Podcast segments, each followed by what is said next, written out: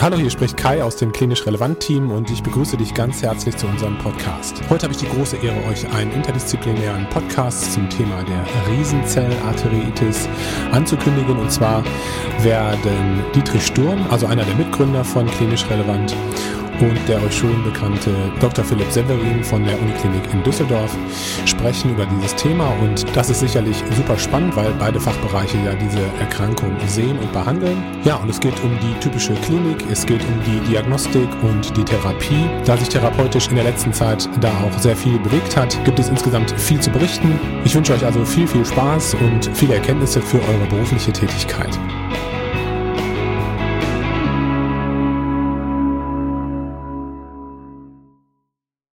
Ja, Philipp, herzlich willkommen mal wieder im Klinisch Relevant Podcast. Vielen Dank für deine Zeit. Wir wollen heute über ein Thema sprechen an der Stützstelle zwischen Rheumatologie und Neurologie, der Riesenzellarteritis. Ich als Neurologe äh, nähere mich dem Erkrankungsbild immer, wenn es um die differentialdiagnostische Abklärung von Kopfschmerzen des älteren Menschen geht oder um eine Amaurosis fugax. Aber ihr Rheumatologen habt ja sicherlich noch einen ganz anderen Blick auf die Erkrankung, gerade mit der Überschneidung zur Polymyalgia rheumatica. Was ist so aus rheumatologischer Sicht Kernsymptome oder womit stellen sich Patienten bei dir vor? Ja, vielen Dank. Ähm, ja, in der Rheumatologie haben wir letztendlich so eine, so eine Einordnung ähm, und zählen die, die Riesenzellarthritis zu den Großgefäßvaskulitiden, ähm, also zusammen mit der Takayashu-Arteriitis. Das wären die beiden Großgefäßvaskulitiden, die für uns dann so eine große Relevanz haben. Und warum ich mich so gefreut habe, als du mit der Idee aufkamst, ähm, dass wir das Thema ähm, hier nochmal besprechen wollen, ist, weil es natürlich wahnsinnig viel Neues gibt im Bereich ähm, der Riesenzellarteriitis, sowohl bei der Diagnostik als auch bei der Leitlinie, ähm, als auch natürlich bei den therapeutischen Algorithmen, ähm, die da heute dann zur Verfügung stehen. Ähm, ja, um auf deine erste Frage zu sprechen zu kommen, was für Symptome haben die Patienten in aller Regel, äh, die da auf uns zukommen. Und natürlich ist das eine enge Schnittmenge mit dem, was du gerade berichtet hast, also ähm, ja, Kopfschmerzen, Claudicatio, so rum ist mhm. richtig. Ähm, das sind natürlich alles auch wichtige Kernsymptome ähm, insgesamt, die für uns eine genauso große Rolle spielen. Ähm, und die ähm, Amaurosis fugax oder das einseitige Erblinden teilweise oder zumindest Sehstörung mhm. Ähm, sind natürlich für uns auch ein Leitsymptom. Dazu kommen aber ganz sicherlich ähm, der Übergang zur Polymyalgia rheumatica, den hast du ja schon angesprochen, häufig ja, Schmerzen, proximal betonte Schmerzen der oberen Extremität, insbesondere des Schultergürtels oder auch des Beckens und der Oberschenkelmuskulatur. Das heißt, Patienten berichten dann sehr häufig, dass sie zum Beispiel, äh, die älteren Patienten, sich die Schürze nicht mehr zubinden können oder Dinge, die hoch in den Regalen standen, schlecht herunterheben können. Das sind alles so Dinge, die in Richtung der Polymyalgie gehen. Dazu kommen natürlich typische laborchemische Veränderungen, insbesondere die Sturzsenkung, das hohe CRP, in aller Regel mit einem niedrigen oder nicht vorhandenen Procalcitonin. Das sind für uns dann natürlich auch immer wegweisende Befunde. Und ähm, ja, das ist sicher so die Schnittstelle, wo wir mit den Neurologen ähm, dann ganz viel zusammenarbeiten. Ne? Du hast ja schon gesagt, auch Extremitäten beschweren durchaus Schwierigkeiten oder proximale Muskulatur ist mit beteiligt, Schultergürtel ähm, hängt es mechanistisch damit zusammen, dass eben nicht nur, wie es ja fast historisch eine, angesehen wurde, eine Arteritis temporalis ist, sondern halt auch andere Gefäße mit einbezogen sind, unter anderem halt proximale Abschnitte der Arm- und Beinarterien, also vor allem der Armarterien, oder wie muss ich mir das vorstellen?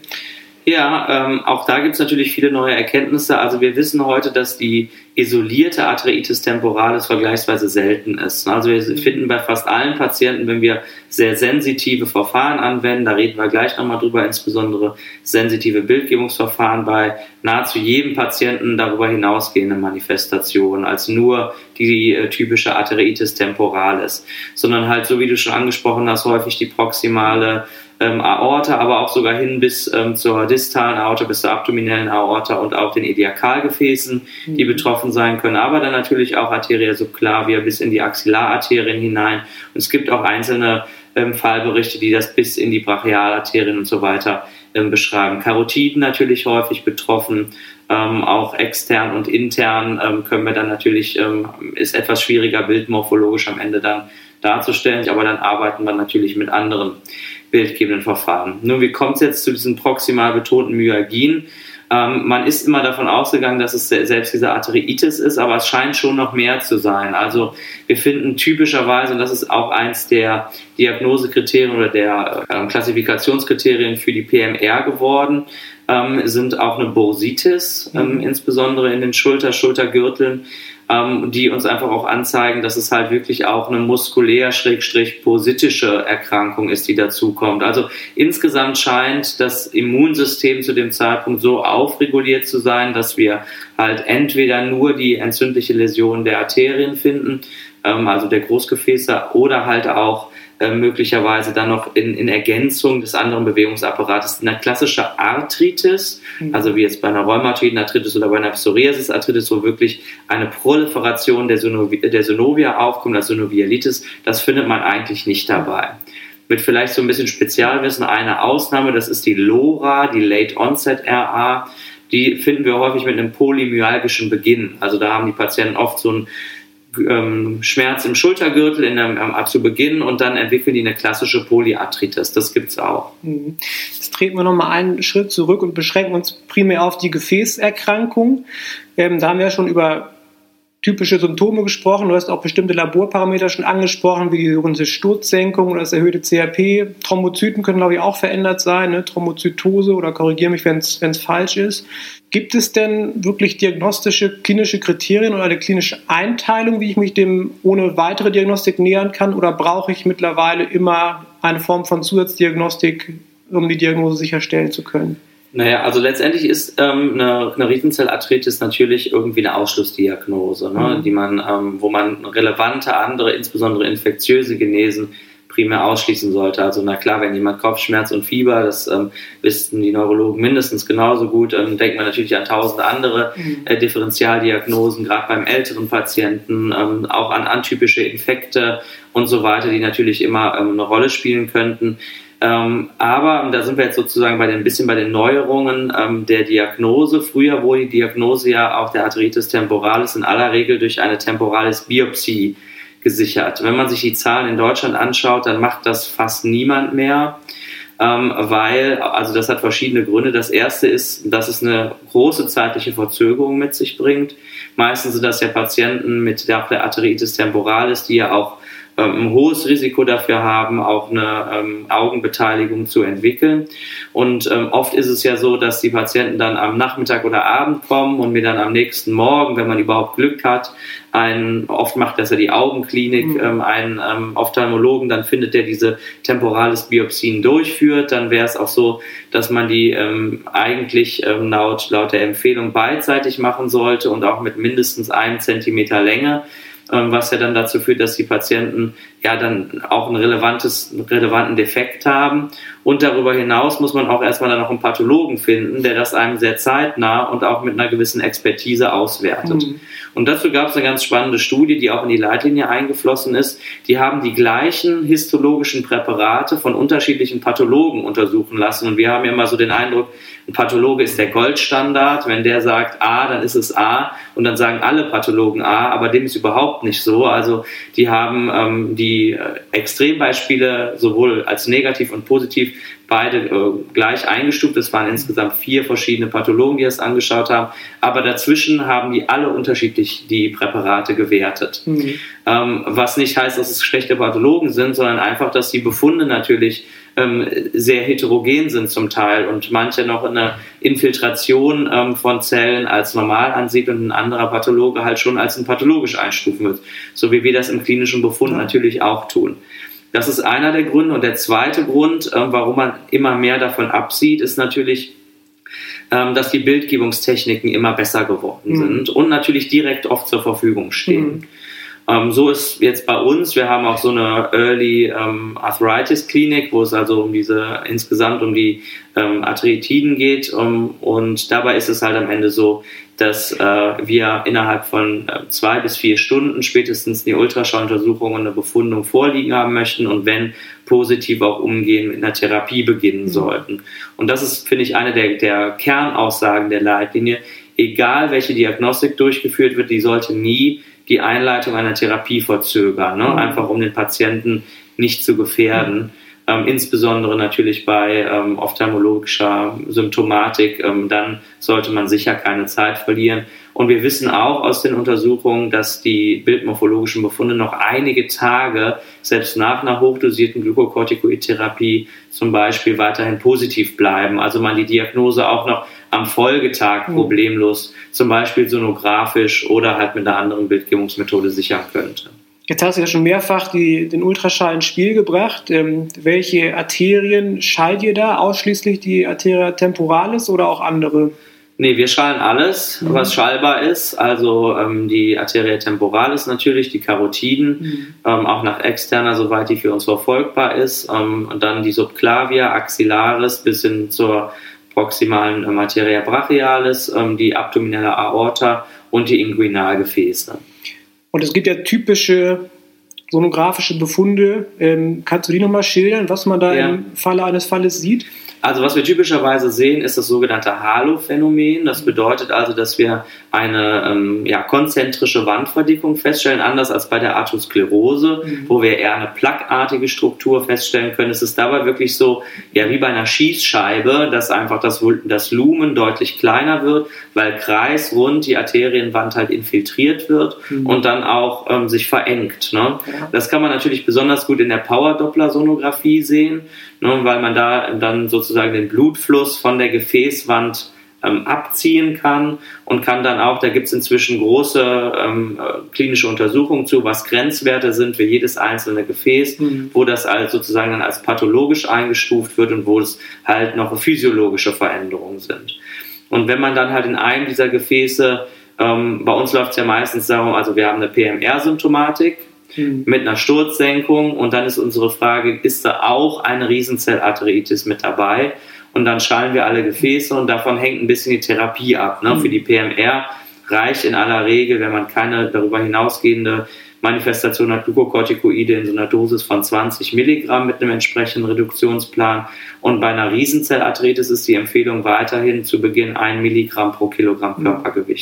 Außer es gibt eine ophthalmologische Beteiligung, dann sollte man weiterhin 500 Milligramm bis 1 Gramm ähm, Prednisolon-Äquivalent verabreichen. Ich will noch mal ganz kurz auf der diagnostischen Ebene stehen bleiben. Halo-Zeichen hast du ja richtig beschrieben. Es geht, um es nochmal zu verdeutlichen, um eine echoarme Struktur, ne? gerade auch um Abgrenzung zur Atherosklerose, wo ja häufig echoreiche Plaque zu sehen sind. Ähm, dann konkret nochmal zu anderen möglichen radiologischen Verfahren, also gerade die MR-Angiografie oder gegebenenfalls auch die CT-Angiografie, nutzt die sowas auch oder gar das äh, PET zur Gefäßuntersuchung? Ja. Also ähm, ganz lustig, gerade bevor du gekommen bist, hatte ich mit der Nuklearmedizin telefoniert, weil ähm, wir einen Patienten damit ähm, im PET-CT hatten. Wir müssen jetzt zugeben, dass hier an so einem großen Zentrum wie bei uns eigentlich die PET-CT das Standardverfahren geworden ist. Mhm und wir das ähm, ja bei jedem Verdachtsmoment einsetzen. Ähm, das ist natürlich das Verfahren mit der höchsten Sensitivität für die extrakranielle Manifestation. Ne? Das ist immer klar, weil klar, mit der, mit der PET können wir einfach ähm, alles, was dann intrakraniell passiert, überhaupt nicht mehr voneinander unterscheiden, weil das ganze Gehirn hoffentlich ja Glucose utilisiert. Mhm. Ähm, und für die anderen Manifestationen ist es aber einfach äh, das beste Verfahren, was wir ähm, zur Verfügung haben neben der Sonographie. Ne? Das gilt vor allen Dingen auch für die thorakale Aorta, die ist für mhm. uns ja sonografisch nicht gut einsehbar. Ähm, und auch für die Aorta-Ascendenz, also gleich den aufsteigenden Ast aus ähm, dann sozusagen hinter der Aortenklappe. Dafür ist das muss man sagen, an sich schon so das Standardverfahren jetzt hier am großen Zentrum geworden. Mhm. Die MR-Angiografie ist äh, ein Verfahren, was auch empfohlen wird in der Leitlinie und zwar auch insbesondere für die Halsgefäße und die aufsteigenden Gefäße. Die ist aber natürlich auch nicht immer überall sehr zeitnah verfügbar. Ne? Und das ist ja gerade die Fragestellung, die wir dann ähm, wieder an das Gesamtsystem haben. Und das andere ist, dass die Abgrenzung in der MR zwischen der Gefäßwand und dem Lumen oft gar nicht so einfach ist. Mhm. Wir nutzen hier eine spezielle Technik, die nennt sich Black Blood MRT. Ich weiß nicht, ob du das schon mal gehört hast. Das ist eine Technik, wo wir letztendlich das, den, den Blutfluss durch eine spezielle MR-Technik schwarz gestalten können. Mhm. Und das ist sehr, sehr praktisch für uns, weil dadurch einfach ähm, das, das Gefäß oder die Gefäßwand sehr, sehr klar erkennbar wird. Mhm. Gut, dann hast du ja schon bezüglich der Therapie einen raschen Beginn propagiert. Das ist ja in der Regel eine Cortisontherapie, ähm, die sich nach dem Körpergewicht richtet, wie du auch schon gesagt hast, mit der wichtigen Ausnahme, dass wenn eine äh, ophthalmologische Beteiligung vorliegt, in der Regel noch eine hochdosierte Pulstherapie mit Methylprednisolon, so 500 Milligramm habe ich abgespeichert, über drei bis fünf Tage erfolgen sollte. Ähm, dann würde man auch körpergewichtsadaptiert weitermachen. Was für mich immer noch ein bisschen unklar ist, wie schnell reduziere ich denn? Kannst du dazu was ja. sagen? Du, das ist auch äh, wahrhaftig eine schwierige Frage. Also, wenn man sich die aktuellen Leitlinien anguckt, dann ist ja für uns dieser GIACTA-Trial äh, eine ziemliche Revolution gewesen. Ne? Also das war ja die Studie, die untersucht hat, ob eine Interleukin-6-Blockade ein sinnvolles Therapieverfahren bei der Großgefäßvaskulitis ist. Und äh, die hat ja einen monstergroßen Unterschied äh, zu Placebo und natürlich in dem Fall auch zu Glukokortikoiden, was ja Standard of Care gewesen ist, gezeigt. Äh, und warum bringe ich die jetzt schon an? Wir wollen ja gleich nochmal kurz über Interleukin 6 reden. Ähm, aber darin gab es ein klares Taper-Verfahren. Und das Taper-Verfahren war in der einen Gruppe über 52 Wochen auszustreichen, also über ein ganzes Jahr. Mhm. Und in der anderen Gruppe das über 24 Wochen zu tun. Und ähm, in dieser 24-Wochen-Gruppe ähm, gab es natürlich deutlich mehr ähm, Rezidive auch wieder. Äh, es gibt keine ganz klare Empfehlung dazu, nur wenn man nur mit Glukokortikoiden arbeitet, was wir heute gar nicht mehr so häufig tun, dann würde man nach der aktuellen Datenlage, auch wenn es alte Patienten sind und auch wenn die viele Komorbiditäten haben, und das ist das Problem an der mhm. Gruppe, eher noch weiter diese 52 Wochen Ausschleichschema propagieren ähm, wo wir dann probieren, aber relativ zeitnah zumindest unter diese 30, 25 Milligramm zu kommen, weil das ist natürlich, und ähm, ich glaube, das ist ein ganz wichtiger Punkt, heute immer klarer. Das, was die Patienten neben der Grunderkrankung am allermeisten gefährdet, sind die Glukokortikoide. Mhm. Auf Infektionsebene, Stoffwechselebene, ähm, und übrigens auch ein Mini-Schwenk zur Covid, zu den Covid-Registern. Das ist das einzige Immunsuppressivum ähm, neben den klassischen und richtigen Chemotherapien, bei denen wir überhaupt höhere Risiken für Infektionen und auch schwere Krankheitsverläufe feststellen können. Das sind mhm. Glukokortikoide. Über 10 Milligramm, ne, die einen relevanten Unterschied gemacht haben. Mhm. Und das ist für uns ähm, alles ein Grund, dass wir heute etwas frühzeitiger, manchmal sogar primär, eine Therapie bei den Patienten eigentlich eher mit den Interleukin-6-Antagonisten beginnen. Ja. Da kommen wir gleich noch zu. Ähm, sonst steroidsparende Co-Immunsuppressiva, sowas wie Methotrexat, wird das noch genommen oder? Ja, es gibt nur manchmal Situationen, wo man das macht, aber man muss ja fairerweise sagen, die Evidenzlage dafür ist extrem dünn. Ne? Das ist ja. so ein klassisches, die Rheumatologen haben das adaptiert, weil das kennen sie gut aus anderen äh, Indikationen und man sagt immer, na, mit, den, äh, mit dem Methotrexat kann man doch möglicherweise den Bedarf an Glukokortikoiden einsparen. Das stimmt auch für eine gewisse Gruppe von Patienten, die, die ich gerade angesprochen habe, die darunter auch so eine Arthritis entwickeln. Das ist ein kleiner Prozentsatz, mhm. ne, ähm, die jetzt nicht nur eine PMR haben. Da macht man das dann eher. Dann sagt man halt, dass man zwei Fliegen mit einer Klappe schlägt. Ähm, aber man muss halt sagen, die Therapien mit den Interleukin-6-Antagonisten sind so deutlich überlegen gegenüber dem konventionellen Schema, dass es, muss man inzwischen auch sagen, ethisch fast schwer fällt, so eine Therapie jemanden mit einer Riesenzellarteritis, der halt nicht ganz einfach und schnell auf eine Glukokortikoid-Therapie anspricht, vorzuenthalten. Ne? Ich habe noch mal eine Zwischenfrage. Was wir Neurologen auch häufig machen, ist die Gabe von Thrombozytenaggregationshemmern zur Vermeidung ja, vaskulärer Komplikationen. Gibt es dafür eigentlich eine gute Datengrundlage? Ja, richtig gut ist sie nicht. Es gibt ein paar klinische Studien, die das sozusagen mit untersucht haben. Das war aber eine sehr heterogene Kohorte. Aber die Leitlinien empfehlen das auch einfach aus einer Kosten-Nutzen-Risikoabwägung. Mhm. Also Kosten im Sinne von Kosten für den Patienten und nicht äh, die monetären, äh, pekunären Gründe, sondern einfach, es ist ja eine sehr gut verträgliche Therapie in aller Regel, mit die wenig komplikationsbehaftet ist ähm, eine ASS-Therapie zum Beispiel und äh, deswegen wird das auch empfohlen. Ne? Zumindest machen wir das in den hochinflammatorischen Phasen, weil wir auch durchaus unter den Glukokortikoid-Therapien auch eine etwas erhöhte Thromboseneigung mhm. wiederum kennen. Wir sind zwar jetzt im arteriellen Schenkel eher mit den Thrombozytenaggregationshemmern mhm. unterwegs, aber dennoch ist das so eine Abwägungsfrage. Ähm, aber wenn du jetzt fragst, eine richtig prospektiv randomisierte Studie mit und ohne ASS, das gibt es nicht. So ein bisschen historisch gewachsen ne? ja. und es macht Sinn aus pragmatischen Gründen. Ne? Denke ich auch, ja. ganz genau. Nun hast du ja schon mehrfach angesprochen, es gab äh, bei euch so eine Art Therapierevolution, wie gesagt, mit der Einführung der IL-6-Antagonisten. Kannst du beschreiben, was ist das für ein Präparat oder sind es vielleicht sogar mehrere Präparate? Was bewirken die im Unterschied zu Glukokortikoiden? Ist es eine Tablette oder wie appliziere ich das überhaupt? Da bin ich nochmal auf eine Antwort von dir gespannt. Ja, also die Interleukin-6-Antagonisten sind inzwischen zwei, die uns zur Verfügung stehen, mit dem ähm, Tocilizumab und dem Sarilumab. Die kennen wir an sich schon ziemlich gut aus den anderen Feldern in der Rheumatologie. Ne? Das sind beides Therapien, die für die rheumatoide Arthritis zugelassen sind. Dabei spielt das Interleukin 6 ja auch eine entscheidende Rolle als eines der wichtigsten proinflammatorischen Zytokine. Und wenn man das halt bremst, einfach durch einen klassischen Antikörper, ähm, dann äh, kann man die Arthritis sehr, sehr schnell und gut und effektiv behandeln. Ne? Also es ist ein, ein klassisches Biologikum ähm, von uns geworden, was wir seit vielen, vielen Jahren sehr erfolgreich einsetzen.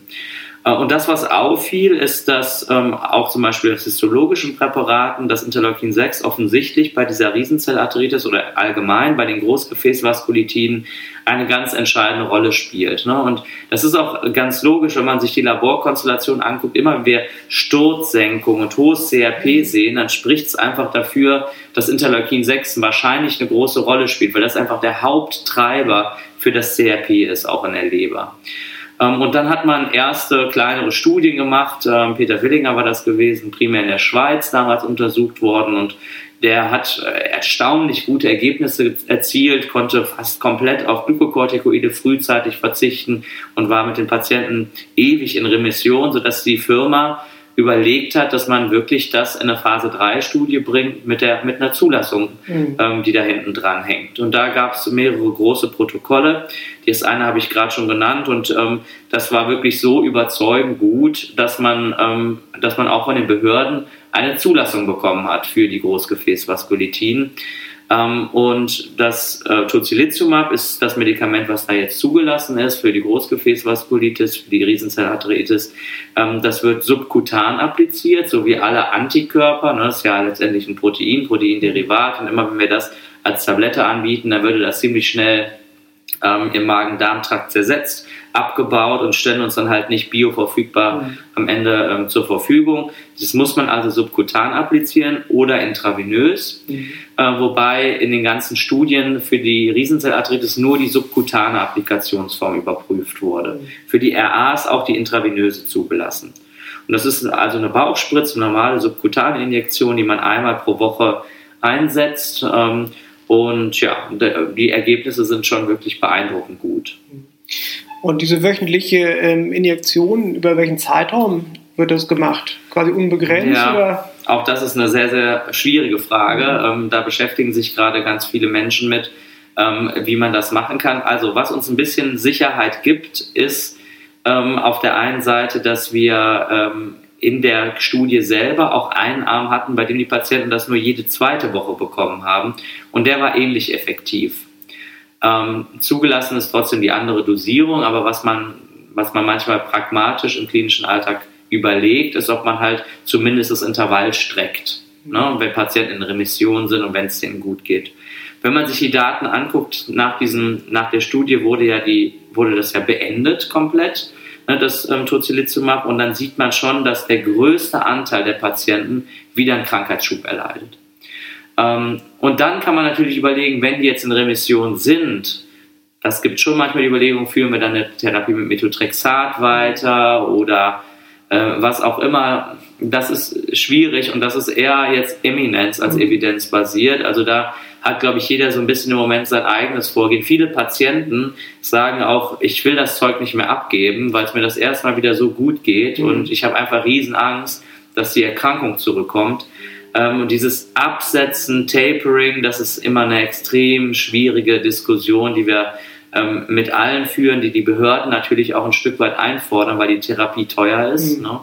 Ähm, ja, nichtsdestotrotz, ähm, eine, eine evidenzbasierte Empfehlung kann ich dazu nicht geben. Ich glaube, pragmatisch ist es so, dass man ähm, nach diesen 52 Wochen oft einfach entscheidet, gemeinsam mit dem Patienten, wie man fortführt und ich glaube, pragmatisch ist es äh, häufig so, dass man eher probiert, das Intervall etwas zu strecken. Es ist ja im Prinzip das gleiche Dilemma, was wir in der Neurologie auch bei allen chronisch entzündlichen Erkrankungen haben. Es gibt wenig Biomarker oder Surrogatparameter zur Therapiesteuerung. Macht ihr das jetzt zum Beispiel anhand von Gefäßbefunden oder rein nach klinischen Aspekten? Ja, das ist auch, auch ein wichtiger Aspekt, der ist lang besprochen worden. Es gibt leider keine guten Surrogatparameter mhm. dafür. Das ist alles nochmal retrospektiv untersucht worden. Patienten mit viel CRP zu Beginn, Patienten mit vielen Gefäßen, die befallen sind, Patienten mit hohen ähm, Scores in dem Gefäßbefall. Das hat leider nicht diskriminiert. Ne? Also mhm. es gab ähm, jetzt, jetzt keinen guten Parameter, der uns gezeigt hat, wenn das ein Patient ist mit einem hohen serologischen Aktivität zu Beginn oder junge oder alte oder Männer oder Frauen. Das gab keine signifikanten Unterschiede äh, und leider sind aus jeder Gruppe Patienten stabil geblieben mhm. und aus jeder Gruppe auch Patienten wieder geflärt danach. Ähm, ja, insofern bleibt es so, dass immer, wenn wir Therapie hinten raus verändern, reduzieren, absetzen, dann sind das solche Patienten, die wir eigentlich relativ engmaschig kontrollieren würden. Ne? Abschließende Frage, wie häufig kommen denn Relapses überhaupt vor? Ne? Also trifft das jeden dritten, jeden vierten Patient oder ähm, bleibt der Großteil stabil? Ja, ähm, vielleicht noch ein Minipunkt davor, mhm. den wir noch auf jeden Fall erwähnen müssen, ist, ähm, was, woran erkennen wir überhaupt einen Flair?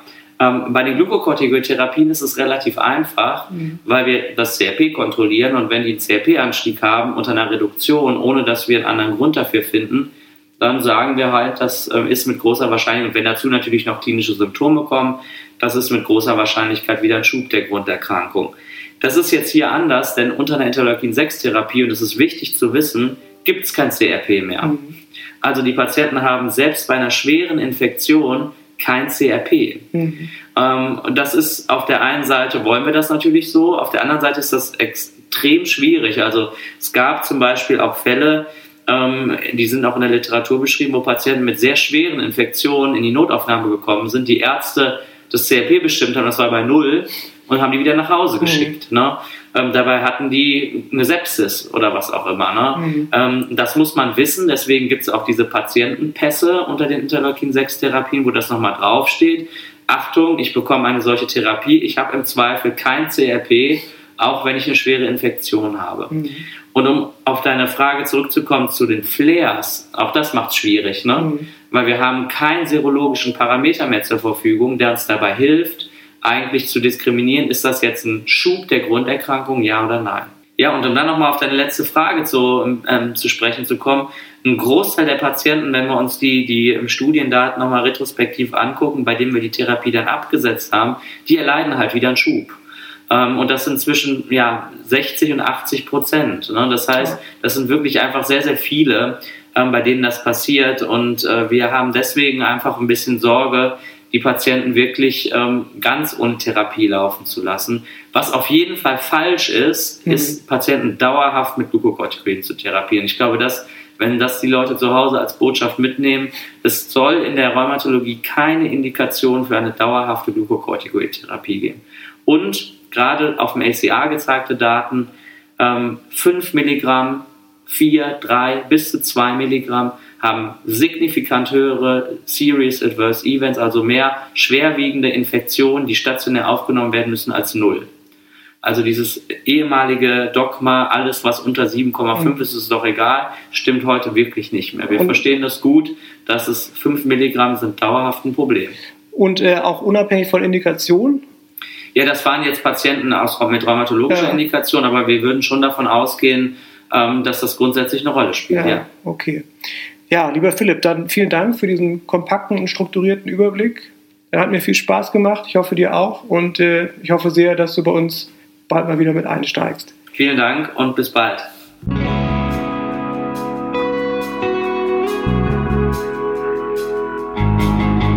Dass du heute wieder zugehört hast und unser Gast gewesen bist. Ich hoffe, dir hat der Beitrag gut gefallen und du hast wieder etwas gelernt. Wenn dem so sein sollte, würde ich mich sehr freuen, wenn du deinen Kolleginnen und Kollegen von dem Podcast erzählen würdest. Und ja, bitte schau dich auch nochmal in unserer Bibliothek um.